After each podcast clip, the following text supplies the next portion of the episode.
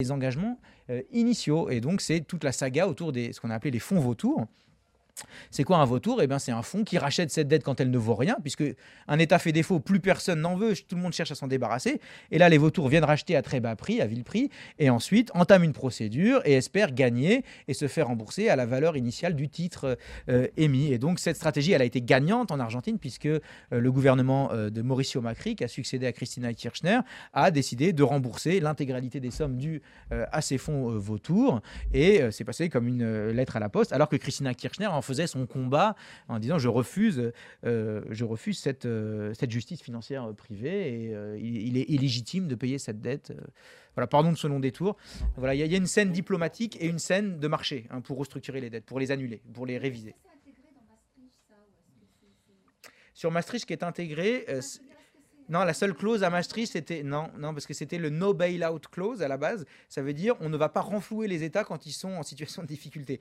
Et cette clause a été violée hein, concrètement puisque on, a aidé la Grèce. Donc, euh, en tout cas, à ma connaissance, il n'y a pas de cadre. Euh, ça ressort d'autres arènes, et type Club de Paris que je viens d'évoquer, et donc organisation des créanciers à l'échelle internationale calvaire est presque fini. Une dernière question. Non, mais c'est pas un calvaire du tout. Je plaisante. Imaginez des smileys. Non, non. Si vous pouvez être bref, monsieur, parce que voilà. C'est le pétrole pour l'économie. Et c'est les méthodes. Il disait pour 15 ans, c'est un modèle. Mais maintenant, ce n'est pas 15 ans économie. C'est probabilité statistique. Mm -hmm. Il disait à la Nobel Prix, professeur Sylve de Priston, mm -hmm.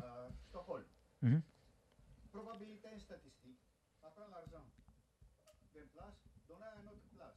Ce n'est pas un modèle. Ce n'est pas l'argent pour tous. Et le pétrole fait indépendant les Scandinavies. Le pétrole, c'est tout seul en Norvège, mais fait indépendant Scandinavie. Et, l'exit du Royaume-Uni, c'est parce que le Royaume-Uni, c'est maintenant avec pétrole. Il était une, une grande dette Mm. avant le pétrole.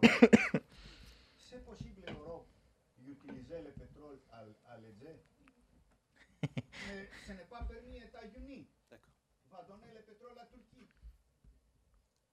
C'est ça. Et les questions, c'est un peu différent d'une macroéconomie pour le pétrole, juste, euh, j'ai présenté un, travail comme ça devant des, des coétiens. et c'était très intéressant parce qu'ils disaient Mais de quoi vous nous parlez On n'a pas de problème de dette. Euh, le mot n'existe pas. pas et, mais quand même, ils me demandaient à la fin Mais est-ce que vous croyez quand même qu'on devrait emprunter sur les marchés financiers? Ils demandaient conseil. Donc je disais Bah non, ne le faites pas. Gardez votre autonomie euh, via le, le, le pétrole. Mais pour. ah oui.